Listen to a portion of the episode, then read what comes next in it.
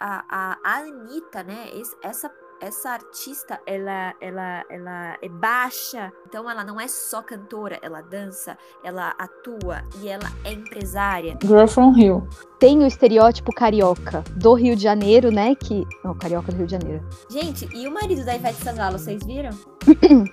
O funk, por exemplo, ela já tinha uma relação. O silêncio da Anitta é ensurdecedor. Eu sou a Luma e esse é o que tem a ver. Eu tô. Ai, gente. Travei! É, o que liga tudo isso? Nesse caso, a Anitta. Só que eu preciso desenvolver isso mais bonitinho. Vocês pensaram que eu não ia rebolar minha bunda hoje, né?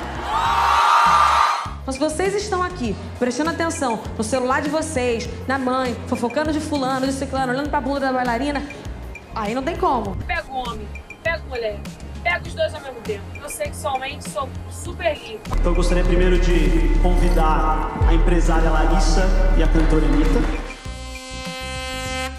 Nesse episódio, a gente decidiu falar um pouco sobre empreendedorismo, racialidade e afroconveniência, arte, política e o Brasil como produto de exportação. Pode ter várias formas de juntar todas essas coisas, mas hoje a gente decidiu reunir tudo isso em torno de uma pessoa. Você sabe quem é a Larissa de Macedo Machado? Talvez não, mas com certeza você sabe quem é a Anitta, uma personagem super confiante, famosa, cantora, dançarina, produtora e empresária, que administra a própria carreira ao mesmo tempo que sobe aos palcos. É sobre essas e outras faces da Larissa que a gente quer falar hoje. Eu sou a Débora. Eu sou a Vitória. Eu sou a Luma e esse é o podcast O que tem a ver.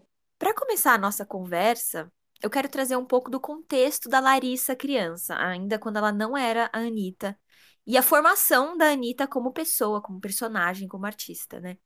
Isso nos leva a uma conversa muito delicada que envolve duas imagens muito mobilizadas pela Anitta. É, de um lado, a empresária que gerencia a própria carreira, que vai em premiações internacionais vestida de uma certa forma, e do outro lado, a, a fanqueira da favela que se comporta e se veste de outra forma. A Anitta nasceu em Honório Burgel, periferia do Rio de Janeiro, e teve uma infância humilde. Começou cantando no coral de uma igreja com 7 anos e em 2009 começou a publicar vídeos no YouTube. Assinou o contrato com a produtora Furacão 2000 e, e aí a carreira oficial dela começou. A Anitta é filha de um pai negro e uma mãe branca. E o que, que isso significa? Nada. Porque a identidade étnico-racial dela só cabe a ela responder e ela não fez isso, é, pelo menos não pelo que a gente tenha visto nas nossas pesquisas e problematizar se ela faz ou não o uso de uma afroconveniência, ou seja, problematizar se ela transita entre um estereótipo de mulher negra, como usar trança e ter pele mais escura, e um outro estereótipo de mulher branca, com cabelo liso, pele mais clara, etc., não vai mudar a realidade em que vivem pessoas não brancas no Brasil. É, essa é uma questão muito complexa, porque é, muita gente que nasce de um casal como os pais da Anitta não conseguem se identificar com uma coisa ou com a outra e ficam nesse limbo de serem considerados como pardos, né? Uma palavra que tem uma origem meio feia de ser, tipo, sujo, né? E, e, e, o Brasil é um país miscigenado, mas não vive uma democracia racial. Então, as pessoas com certos traços têm mais privilégios do que outras com outros traços, e isso aconteceu por um contexto colonial de, de relações de poder, de abuso entre os senhores do engenho e escravas, e depois, mais recentemente, de um contexto de branqueamento e vinda de imigrantes europeus para o Brasil. Então, discutir essa tal afroconveniência da Anitta é muito complicado, ainda mais se isso fosse feito por nós, três mulheres brancas. E acho que eu vou encerrar por aqui. Se a gente já vai falar desse, desse aspecto racial da, da discussão, eu acho que vale a pena a gente retomar o que a gente já comentou, principalmente no, no Instagram, sobre o episódio do BBB, que uma das coisas que a gente falou foi sobre como o BBB pauta discussões, né? E como o conceito de colorismo ficou muito bombado na internet depois que comentaram sobre isso no, no reality show, né? E uma das coisas que a gente falou foi sobre a Sueli Carneiro, e eu acho que vale a pena mencionar ela, porque a Vitória estava falando, né, sobre, sobre como pessoas com mais ou menos traços negroides podem ser tratadas na nossa sociedade, mas acho que uma questão importante é que, que a Sueli comenta é que houve todo um esforço da, do movimento negro e dos intelectuais de criar uma classificação do que a gente chama de negro, é uma classificação que reúne segundo os critérios do IBGE, pardos e pretos. Então, assim, apesar de existir uma diferença e, e, as pessoas pardas muitas vezes ficarem confusas quanto ao seu lugar na sociedade, existe um esforço do movimento negro de reunir as pessoas pretas e pardas porque as condições socioeconômicas são muito similar, similares, né? Bom, já estou me estendendo muito, mas uma das coisas que eu acho que seria interessante falar é que raça é um conceito social, né? Não é um conceito biológico, portanto, ele não é um conceito fixo. E a Anitta, ela circula por vários lugares do mundo é, em que essa questão é vista, tratada de forma diferente. Então, por exemplo, nos Estados Unidos existe uma classificação latino, né? O latino é uma classificação que para a gente não faz nenhum sentido. É, a gente não usa essa classificação, a gente não se identifica com essa classificação, a gente não é, opera essa classificação na nossa, no nosso dia a dia, né? Mas, é, como ela tem uma carreira internacional, como ela é vista internacionalmente, ela vai ser, a depender do lugar, a depender do contexto, a depender de como ela se porta também, ela vai operar classificações diferentes, tanto aqui no Brasil quanto fora. E eu acho que é, esse é um aspecto interessante quando a gente conversa sobre a Anitta. Acho que para além de falar sobre afroconveniência, que nem nos cabe muito, né, como a gente já disse, eu acho que falar sobre conveniência na carreira da Anitta é mais interessante até. Ela começou a, a explodir depois de ser chamada pela Furacão 2000 para fazer um teste, uns testes, e aí ela começou a entrou para a equipe, enfim, começou a fazer projetos e ela explodiu lá com o Show das Poderosas, né?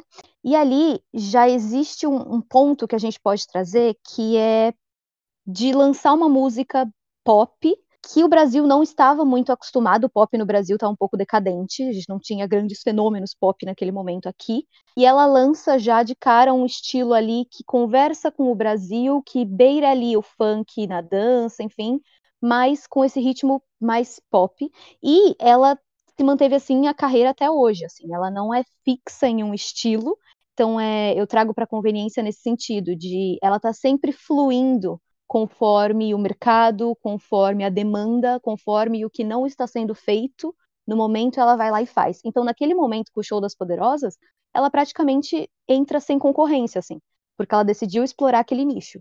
Aí, depois, ela decide explorar outro nicho, músicas internacionais, e aí ela lança música em outras línguas no inglês e no espanhol, que são as línguas mais faladas no mundo, que é super conveniente. Ela faz disso tudo produto para conversar com diversos públicos. Não, é muito curioso que a Anitta, né, essa artista, ela é muito desse lugar fronteiriço de estar em vários lugares ao mesmo tempo e, e passar não só é, lançando a carreira internacional, então ela faz parcerias com vários cantores de vários países, ela canta vários ritmos diferentes. Essa sua questão mais pessoal e mais familiar de ter nascido de uma família miscigenada, ter várias profissões, então ela não é só cantora, ela dança, ela atua e ela é empresária e ela é publicitária. E, então eu acho que ela é uma pessoa de várias facetas e que está sempre disposta a a, a, se modificar e, e, como um camaleão mesmo, né? A, se, a, a depender do lugar onde ela tá, ela estrategicamente está em uma faceta diferente para agradar o público e, e, eu acho isso muito inteligente da parte dela, porque né, o artista vive do público e o público tem gosto, tem preferência e ela tem vários públicos diferentes e para cada um deles ela oferece uma coisa diferente e eu acho que ela é muito boa no que ela faz porque ela é uma das poucas, poucas artistas. Eu acho que ela é a única artista brasileira que tá tendo esse alcance internacional do jeito que tá. Tipo, fazer parceria com a Cardi B, é, Madonna, é, uhum. Black Eyed Peas. É, eu acho que nenhum artista brasileiro chegou nesse nível, né? É, eu acho que a gente pode falar atualmente, que atualmente não é, é nenhum atualmente, desses. sim. Eu acho que inclusive ela leva, pode levar, né, a outros artistas a, a esse patamar ela trabalha junto e tal. Que eu acho interessante falar é que, tipo, pro trabalho dela, pro que ela faz, ela é, é completamente bem sucedida, né?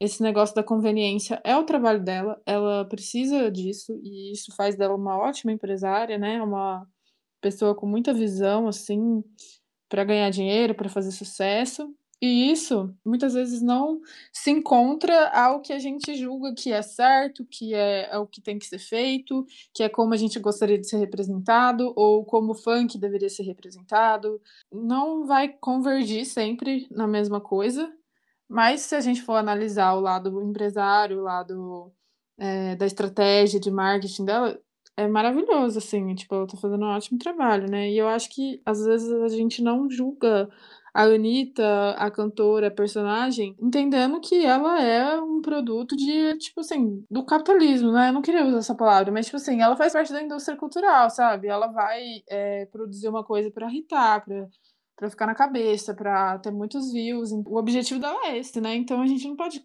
fingir que é outra coisa e falar que ela tá falhando, porque ela não tá, né? Se esse é o objetivo, ela tá mandando muito bem. Eu li alguns textos, assim, tem vários na internet, mas eu li um da Medium sobre algumas estratégias dela, né? E se você joga na internet, tem tipo, aprenda com a Anitta como, como se fosse assim, qualquer um aplicasse e acabou, né? Mas alguns pontos que foram levantados que eu achei legal é, sobre essa questão de brecha de mercado, que eu já falei um pouco, né, dela acompanhar a tendência sem fechar com só um estilo musical, a questão de gerenciar a própria carreira, que faz dela protagonista de tudo. Então, ao mesmo tempo que ela está lá no palco dançando, ela que pensou como vai ser a luz, ela que pensou o figurino, ela que, enfim, como os dançarinos vão se mexer, ela administra tudo. É, o fato de explorar outros idiomas, tudo, e essa questão de exportar a carreira, e ela Óbvio que é para quem vê aqui do Brasil, ela alcançou um sucesso lá fora, fez vários feats, tudo, mas ela mesma ainda não considera que ela tem uma carreira lá fora. Ela até fala no documentário é, Made in Honório, que está na Netflix, que ela usou o. Ela tempo se dedicava livre, à carreira né? internacional nas, né, no tempo livre dela. Então, não existiu uma dedicação real para isso e ela já alcançou tudo isso. E dentro dessa questão de fit com o artista, uma coisa que eu acho muito inteligente aí é porque quando ela fecha esses feats com algum gringo, ela traz tanto para o Brasil a música estrangeira que a gente não tem aqui e leva para lá a música brasileira que eles não têm lá. Então é uma via de mão dupla que abre muitos caminhos assim para ela e foi com certeza uma das estratégias dela também para para estar tá nos lugares. Não, e tem gente que fala, tipo, não, mas a, a, isso aí não é música brasileira a Anitta tá mostrando uma hum. impressão errada do Brasil. E, tipo assim, gente, é, tá cheio de artista aí no Brasil. Por que, que ela uhum. deve ser a responsável por levar todas, todos os ritmos, todos os cantores do Brasil para fora? Tipo, sabe? Ela é uma artista. Eu acho que coloca um peso em cima dela, uma responsabilidade de que ela deve ser a mais democrática possível em retratar o que é, o que é a cultura brasileira, o que é a cultura entre aspas, boa brasileira para fora, é, e, tipo, gente, ela é só é uma pessoa, ela é uma artista e tá cheio de artista por aí que também pode ser ouvido e, e não é responsabilidade só da Anitta, não é responsabilidade da Anitta é, é, mostrar tudo que todo mundo do Brasil quer, quer ouvir. É, uma coisa que eu fico pensando é que, assim, ela começou no funk, né? E o funk é muito dominado por homens. E fazer sucesso nesse meio não deve ter sido fácil. Uma coisa que a gente comentou no, no episódio sobre feminejo, né? Que também é um meio muito masculino. E eu acho que a Anitta, é, ela teve que usar de certas coisas para subir. Eu, isso é um chute meu, uma hipótese, que às vezes é, ela falou: ah, é, vocês não, vocês não vão me levar a sério porque eu canto funk, porque eu uso essa roupa, porque não sei o quê. Então eu vou fazer uma bossa nova aqui, eu vou fazer uma eletrônica, eu vou cantar com o Projota, eu vou cantar com o Snoop Dogg, eu vou fazer não sei o quê. Eu acho que isso ela também fez para se provar como artista e para dizer, olha aqui, eu canto funk, mas eu eu faço outras coisas e, e, e eu sou boa em tudo. Eu acho que não, não deixa de ser uma estratégia de crescimento profissional é, o, o que ela tem feito, sabe? No documentário, ela até falou sobre isso, que o Brasil não, não valoriza o que tem, assim. Então, aqui dentro, a gente não valoriza o funk. Então, essa estratégia de ampliar para que seja visto lá fora e para ela é tipo, eu faço isso, os gringos vêm, acham legal e a partir daí o brasileiro valoriza, sabe? Quase o, o contrário, assim, o caminho contrário. Essa discussão toda também me fez lembrar do episódio que a gente fala de K-pop e que a gente fala que a Coreia, por exemplo, foi uma estratégia da Coreia exportar um produto artístico para fazer sua imagem, né? Fazer a imagem do país no exterior e tal. Isso não é exatamente o que acontece no Brasil, né? Porque o Brasil está muito pouco preocupado com. Não é nenhuma estratégia, né? Está muito pouco preocupado com como a gente é visto lá fora. Mas eu fiquei pensando, né? A Anitta, quando ela faz isso, quando ela se projeta para o exterior, é esse jogo, assim, né? Ela vai ser lida já de forma estereotipada por ser brasileira. Então ela usa esse estereótipo para também fazer sua arte, fazer seu, é, suas músicas, fazer sua imagem, né? E acho que isso acaba virando uma mão, é, via de mão dupla. E invariavelmente ela acaba é, representando o Brasil no exterior, né? Quer a gente queira ou não, isso acontece. Eu acredito que seja um pouco do objetivo dela pela, pela visão de marketing que ela tem, né? Eu fiquei pensando assim, tipo, o que, que será que a Anitta acaba representando? Será que é uma visão muito diferente do que as pessoas no exterior já tinham no Brasil? Ou será que ela está transformando essa visão? Ou será que ela está tipo, dando continuidade? Será que já é uma coisa que já aconteceu, né? E aí eu pesquisei um livro, inclusive de uma professora minha da Vitória. Depois procurei um trabalho dessa socióloga maravilhosa. Ela, ela chama Bianca Freire Medeiros. E ela tem um livro pequeno, assim, que chama O Rio de Janeiro que Hollywood Inventou. E aí, lendo esse livro, é, eu descobri que existe um filme de 1927 que chama The Girl from Rio, que é o nome do próximo álbum da Anitta, né? Girl From Hill. E aí eu fiquei pensando, poxa, será que ela tem tudo isso? Eu acredito que sim, né? Eu acredito que, ela, que essa frase deve ser um tanto icônica, assim, quando se pensa o Brasil, o Rio de Janeiro, né? Até, tipo, pensando na música que fez mais sucesso, que é Garota de Ipanema, né?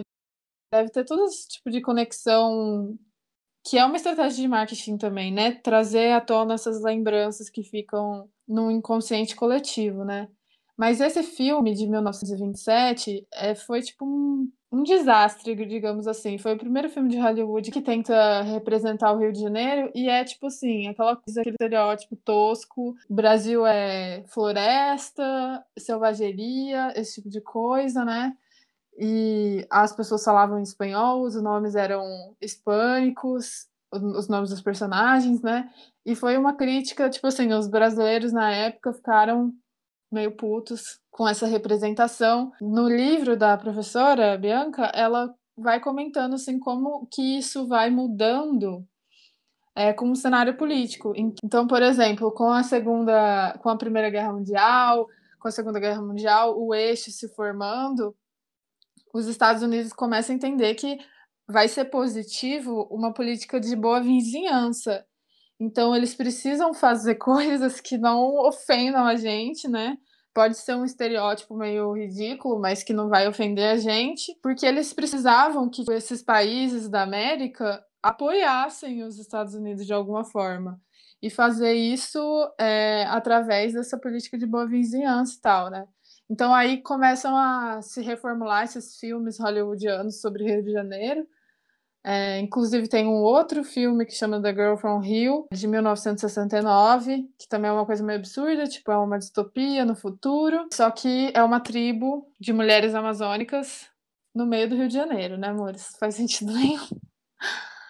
Enfim, né, tem todo esse histórico da representatividade do, do Brasil no exterior, e eu acho que a Anitta opera isso de forma bem inteligente, e que isso, inclusive, acaba afetando a, a, forma como o Brasil é visto, afeta a carreira dela, e a carreira dela afeta como o Brasil é visto, né? Então eu estava vendo, procurei artigos gringos sobre a Anitta, e tem um do The Guardian que fala sobre como ela está se relacionando com a política atualmente falando do coronavírus, falando sobre o governo Bolsonaro. Então, assim, ela é, é, acaba sendo essa representante e, inclusive, a gente tem bastante coisa para falar sobre como ela está se relacionando, né, com a política atualmente. Nossa, rapidão, você falando sobre o Girl from Rio, eu lembrei do Zé Carioca, que é o personagem brasileiro da Disney. Mano, eu também lembrei! É. Que é, e assim, além desse Brasil estereotipado, o estereótipo carioca que a Anitta já, já, já tem de cara uma abertura maior aí, por já ser também carioca, enfim, e, e levar para fora essas ideias do Rio de Janeiro. Então, o Rio de Janeiro é um produto para o exterior, né? Além do Brasil, acima do Brasil, até eu diria. E a Anitta, puta, já vem até com esse plus, assim, entre aspas, que para o exterior é super interessante. Então, Gente, antes de entrar em política, eu queria falar uma coisa que eu pensei aqui. Tipo, as pessoas às vezes criticam, né, o clipe de Vai Malandra, é, que foi no, no, no morro, né? E também, é, nesse novo álbum Girl From Rio, ela vai fazer um clipe no Piscinão de Ramos, com a família dela toda lá. Eu acho, assim, engraçado. Imagina se a Anitta faz um clipe, sei lá onde, é, Ai, vai no Jardim Botânico do Rio, ou sei lá, vai, fala um lugar chique do Rio que eu não conheço. Mas imagina ela fala, faz um clipe lá, com umas roupas é, elegantes, entre aspas, e, e, e cantando funk naquele lugar. Ela ia ser super criticada também. Por- Não, uma coisa do documentário ela fala, e é real, né? Tipo assim, independente do que ela vai fazer, ela vai ser criticada, sabe? É, e acho que isso também entra um pouco naquele papo de, igual faziam com os filmes, quando Tropa de Elite ficou muito famoso, Cidade de Deus, tudo que é, ai, o Brasil não é só favela, esse papo assim, tipo, tá, mas por que que a gente quer mandar lá pra fora um Brasil no Jardim Botânico? Tipo, os gringos já têm isso, sabe? É no, no documentário do, que tá na Netflix, né? O, esse que a gente comentou, ela fala uma hora, né? Eu sou trabalhadora, né? E que ela se porta como trabalhadora e tal. E, nossa, achei isso fenomenal, sabe? Porque, tipo, isso dá uma força também de, de meio que a classe artística, sabe? Aí, voltando para aquele papo de política, ela, ela fez uma, uma live fa- fazendo uma discussão com o. Calma, vou achar o nome. Felipe Carreiras, que é um. tá- acho que ele é deputado, e que foi ele que eu acho que estava argumentando a favor de uma de um projeto de lei que que ti- tirava o direito do artista sobre o, o, copyright, né? O, nossa, aqui tá em inglês, eu não lembro como que a gente fala isso. Direitos autorais. Isso, direitos autorais. Tipo, ela representa a classe também. Eu achei interessante isso dela fazer uma discussão contestando um político. Ela tem 47 milhões de seguidores no Instagram, sabe? Isso é importante também. Nesse sentido, eu acho que tem todo o peso nas costas dela e eu acho que ela reconhece esse peso e tenta se posicionar na medida do possível, sabe? Cobrando Salles no Twitter.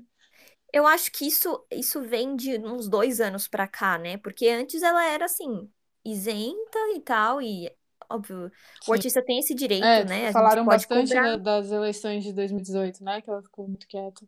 É, e na verdade, o que aconteceu nessas eleições? É, tava uma movimentação de artistas fazendo uns vídeos na internet, é, se posicionando contra o Bolsonaro, e aí cobraram dela fazer isso, e não é que ela não fez, ela demorou pra fazer. E aí, é, o- muitos outros artistas não fizeram, tipo a Ivete Sangalo, que eu amo, mas que, tipo assim, ela é bem isentinha, e o marido dela falou umas bostas esses dias. É, mas eu acho que desses, de- desse período pra cá, ela tem tomado uma certa consciência que, gente, é, ela teve uma infância humilde, ela teve uma escolarização, é, pública, né, do Rio de Janeiro Precária. aham. precária. E, e essas lives, que não, não foi só uma, ela fez várias lives com várias pessoas importantes é, é, do meio da política. Ela fez uma live com duas mulheres que eu não sei se elas são representantes do movimento negro, mas elas são de algum grupo. é, e elas falaram sobre racismo, sobre essas coisas. A Anitta falou: não, eu já, eu já minimizei casos de racismo e hoje em dia é, conversei com várias pessoas e entendo, entendo que não é brincadeira é, fez live com a Gabriela Prioli, que é comentarista de política, é, so- sobre política, e ela faz perguntas do tipo: o que é direita e esquerda? Eu não sei, por favor, me explique. E no Eu acho documentário, que ela tem é, justamente essa humildade de falar, olha, eu não sim, sei sobre esse assunto e eu quero saber, é, porque é importante. é, e eu acho que nesse período assim de pandemia ela, ela cumpriu bastante papel, assim, né? Não, e trazer ainda o assunto da política, que muita gente, na verdade, não, não sabe a fundo, né? E, enfim, é muito complexo e é basicamente feito para a gente não entender mesmo. Então, é uma live desse tipo de, olha, vamos falar do básico, vamos do começo, conversa ainda mais com aquele público e querendo ou não, também acaba sendo muito positivo para ela, para a carreira. Até no documentário dela da Netflix tem uma hora que ela diz que o público brasileiro não se interessa por cantor, por música, eles se interessam pelos artistas. Então é muito interessante também que ela se coloque ali na rede social, tudo para falar com as pessoas e se colocar também num lugar mais próximo. Então esse tipo de live e, e de assunto aproxima ela também do público que também quer saber, enfim, tá conectado com ela de alguma forma. Então E no documentário, ela chega a falar: Olha, eu não, eu não gosto de comentar sobre coisas que eu não sei. Porque ela sentiu esse peso, né? As pessoas estavam cobrando dela uma coisa e, e ela, meu, não entendo sobre isso. Vou fazer lives e entender e discutir abertamente, assim, lives do Instagram. É, Uhum. E eu achei muito legal. Total. E aí, esses dias, assim, para esses dias que a gente tá gravando, sei lá, deve fazer uns dois dias, né? Tá rolando a cúpula do clima, né? Tava chegando esse, esse encontro internacional e o ministro Ricardo Salles estava em discussão, assim, a gente tava bastante gente discutindo sobre a gestão dele, o serviço que ele faz, o desmatamento e tal. E aí ela cobrou ele no Twitter, assim, e ele respondeu de forma extremamente infantil. o que, que ele respondeu? Chamou ela de Teletubb, eu acho. Eu vou ler um tweet dela, porque eu acho que prova o ponto que eu tava falando de como a imagem dela, o jeito que o Brasil é visto, interfere a imagem dela e ela interfere a imagem do Brasil, né? Ela respondeu assim: tá, vai ficar um pouco fora de contexto, mas acho que vocês vão entender. Desculpa, querido, não consigo te responder em cinco minutos como você me responde porque eu trabalho. Tava dando umas entrevistas em inglês, espanhol, em francês. Você fala francês? Liga pro presidente da França. Ouvi dizer que ele ama vocês. Aliás, é uma loucura a quantidade de pergunta que eu tenho que responder sobre esse desgoverno de bosta que vocês estão fazendo. A única parte boa é que eu nem preciso explicar porque eu escolhi lançar algo para fazer o Brasil lembrar, lembrar que temos várias coisas para se orgulhar. Porque com vocês no comando tá puxado. Então, assim, acho que é sobre isso, né? É sobre isso. É sobre Acabou isso. o episódio. É, acabou o episódio, zoeira. É isso. Puxando um pouco desse tweet, mas para um outro assunto, eu queria entrar um pouquinho nessa nessa face da Anitta de é, mulher muito confiante, que se coloca para jogo, enfim, assim como ela responde um tweet desse, é, ela também se coloca muito nesse lugar e por uma necessidade também, a partir do que eu acho, assim. É, se você vê pelo, pelo documentário, às vezes em vídeos, tudo, ela tem um lado bem escrotinha, assim, com outras pessoas, ela é uma pessoa difícil de lidar, é super controladora com a carreira dela, então ela, ela escolhe ser a própria empresária também porque ela existe um lado ali que ela acha que os outros não vão dar conta e os outros não conseguem entender exatamente o que ela quer. Ela tem uma visão artística gigante e para fazer aquilo acontecer, ela meio que precisa administrar. Senão as pessoas meio que não acompanham o ritmo dela, enfim. Tem, nossa, várias partes no documentário que ela é super grossa, enfim, joga coisa na cara dos outros, de com palavras assim, tipo, isso, quero dizer, não que ela taca coisa nos outros. É, imagina, tipo, desculpa, gente, né? Ela agride fisicamente as pessoas, mas tudo ela bem. fala para as pessoas: olha, é, ensinar a pensar eu não consigo, não, viu? É. É muito- Não, mas assim, ó, eu não tinha. Tipo, a gente assistiu agora esse documentário e eu tinha visto várias pessoas falando que ela, que ela era super grossa, tipo, problematizando e tal. E, gente, eu achei assim. Cara, isso é isso. Ela tem uma carreira desse tamanho, a pessoa vai se estressar, obviamente. Tipo assim, eu não e achei nada aí- demais, sabe? Eu achei assim. E aí tá tem uma-. E aí tem uma parte que o Will I Am do Black Eyed Peas fala pra ela, ela tá puta porque não chegou um figurino, eu acho. E ele, e ele fala pra ela assim: Olha, se fosse um homem falando tudo isso, iam dizer que você resolve seus problemas. Mas como é uma mulher, né? Então, nossa, ela é Exatamente. estúpida, enfim. Nossa, me veio na cabeça uma entrevista que fizeram com a Lady Gaga. Ai, eu esqueci a pergunta. Peraí, calma. Eu não sei a pergunta que o cara fez pra ela e ela respondeu. Eu E ela que a res- gente traz a referência assim, sem nenhum contexto. É, Quem não mas sabe, assim- não sabe, é isso aí, se fudeu. Não, mas, mas assim, é irrelevante a pergunta. Foi uma pergunta idiota. E aí ela responde assim: É, se fosse um homem fazendo o que eu faço, você me chamaria de, pop, de popstar, de rockstar, alguma coisa É, assim. Uhum. Mas como disso. sou eu, você me chama de pessoa difícil, de, É. de, de extravagante, de exótica. E, tipo, tem um pouco disso com a Anitta também, sabe? Se Sim, fosse um homem histérica, né? Eu acho que é a sucesso. palavra. É, Histérica. se fosse um homem Uhum. fazendo sucesso nos Estados Unidos, fazendo música com a Madonna, com Snoop Dogg, com will.i.am, porra, ele ia estar sendo super ovacionado aqui. Mas como é uma mulher que dança Ela é, ela é metida. ela é metida, ela, ela, ela é baixa, ela, é, sabe? É, também tem essa parte que eu fico assim, chocada. Ah, e também eu acho que, tipo assim, eu acho que, inclusive, ela lida bem com isso. Pelo documentário, eu, eu senti isso. Que, tipo assim, velho, tem todas essas críticas, blá, blá, blá, blá, blá, mas ela tá fazendo sucesso, sabe? Tipo, é, as pessoas falam porque querem falar dela, mas, entendeu? O negócio tá fluindo, ela tá mandando bem. Tem uma parte até que do, do documentário que ela fala assim: Ai, eu fico muito triste porque é, eu chego em casa e fico mal, né, pela forma como eu tratei as pessoas, e as pessoas ficam falando mal de mim. Mas o clipe ficou lindo, então foda-se. É sobre isso, sabe? É, Ela tá Outra trabalhando. coisa também que, eu, que a Vicky comentou, né? Ah, de, de ficar sem sutiã, não sei o quê. Gente, eu fiquei chocada, assim, vendo o documentário, que, véi, ela lida muito bem com isso, né? Tipo, ela lida muito bem com o fato dela dar pra quem ela quiser e, Uhum. tipo, fica pelada com o corpo, tipo, na frente das câmeras, na frente da família, na frente da equipe, é, na frente de seja lá quem for, sabe? E eu achei que ela lida com uma naturalidade que não é nem assim pra lacrar nem nada, é só o jeito dela mesmo. Eu Fiquei com essa sensação. E não sei se isso é um Achei spoiler, mas super eu acho. pesado, inclusive, que ela É, foi mas. estuprada, né? Então, é, Ai, a, sim. a partir do, do documentário eu vi muito essa. Por isso que no começo eu quis falar a Anitta como personagem também, né? Porque é quase como uma armadura que ela vestiu pra conseguir fazer sucesso, pra é. chegar onde E ela liga chegou. com o último episódio, né? Porque. Sim, sim, total. E aí isso inclui esse lado mais rígida, grossa, perfeccionista, que quer tudo do jeito dela, quanto esse lado mais sensual, sedutor, e eu vou pegar todo mundo porque eu quero, e isso me traz poder também. É... Nossa, inclusive me lembrou o documentário da Demi Lovato. Ó, gente, a gente vai fazer Ah, meu. Deus. Mas que ela também é, foi abusada, tudo. E aí o que ela fazia como é, isso ela fez tanto na adolescência quanto agora na fase adulta. Ela foi estuprada por pessoas assim conhecidas que ela quis sair, só que não quis transar, enfim. E aí depois o que ela fez, ela chamou essas pessoas de volta pra transar de novo, só que do tipo agora eu quero e eu vou fazer.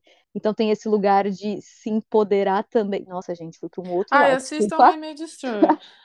Assistam Mas aí tenho pra falar. assistam e para quais lados as mulheres precisam ir também para Superar isso, né? é, para superar e para ressignificar também.